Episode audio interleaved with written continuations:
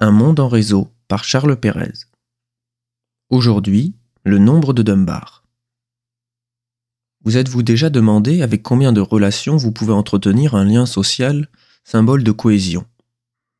Robin Dunbar, anthropologue britannique et biologiste de l'évolution, a réalisé une étude surprenante pour répondre à cette question.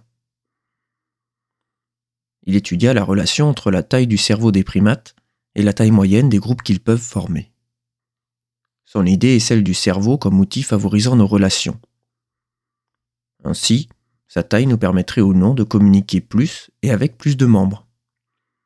Il prit donc à l'époque l'hypothèse dite du cerveau social, hypothèse qui implique une relation directe entre la dimension du néocortex et la taille des groupes formés par les primates. Son hypothèse est simple. Le nombre de neurones néocorticaux limite la capacité de traitement de l'information de l'organisme et limite ainsi le nombre de relations qu'un individu peut maintenir simultanément.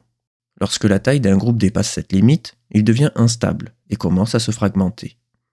Cela définit une limite maximale de la taille des groupes que n'importe quelle espèce peut maintenir en tant qu'unité sociale cohésive dans le temps. Pour valider cette hypothèse, Robin Dunbar va répertorier la taille des groupes et des cerveaux de différentes familles de primates. Après de nombreuses tentatives infructueuses, il optera pour l'étude du ratio néocortical. Ce dernier est le ratio de la taille du néocortex en comparaison avec la taille du reste du cerveau. L'anthropologue montrera dans un article de 1992 que le ratio néocortical et la taille des groupes formés par les primates sont corrélés. Cette observation est forte car elle stipule qu'un ratio néocortical plus élevé reflète la possibilité pour des primates de vivre dans des plus grands groupes. Sur la base de ces observations, Dunbar extrapolera la valeur possible pour les humains.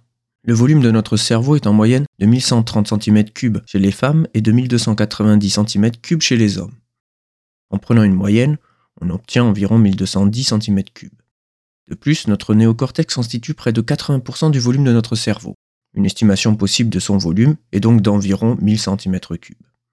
Le ratio néocortical humain se mesure comme le ratio du volume du néocortex par le volume total du cerveau auquel on a retranché le volume de ce même néocortex. Ce ratio est chez l'homme d'environ 4,76. En exploitant la tendance observée chez l'ensemble des primates et à partir des estimations de Dunbar, on peut suggérer le nombre repère maximum de 150 personnes pour l'homme. Précisément le nombre de Dunbar découvert en 1992. Ce chiffre a été corroboré dans différents types de formations et de groupes fonctionnant sur la base d'une forte cohésion sociale. C'est le cas des chasseurs-cueilleurs, ou de certains corps d'armée. Ce chiffre nous indique une limite cognitive relative au nombre de personnes avec qui nous pouvons maintenir des relations stables. Sans parler de cohésion, observons à quel point le digital nous permet de déplacer les frontières de notre cerveau social. Sur Facebook, les dernières mesures relatives au nombre moyen d'amis s'élèvent à plus de 350 personnes. Sur d'autres réseaux, la comparaison est difficilement tenable, mais mentionnons tout de même plus de 200 sur Twitter et plus de 900 sur LinkedIn. Le digital aurait-il permis d'augmenter la taille de notre néocortex? Quelle valeur de cohésion peut-on donner à nos contacts? Une relation digitale vaut-elle une relation traditionnelle? Si l'on s'attachait au slogan du géant Facebook, la réponse serait sans doute affirmative. Restez en contact avec les personnes qui comptent pour vous.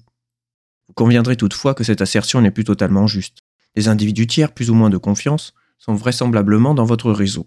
De plus, ce seul chiffre n'est pas révélateur des réelles interactions digitales, elles-mêmes bien éloignées des relations réelles. Pourtant, combien de partages spontanés et non filtrés de tout type de contenu sont effectués quotidiennement avec nos nouveaux amis?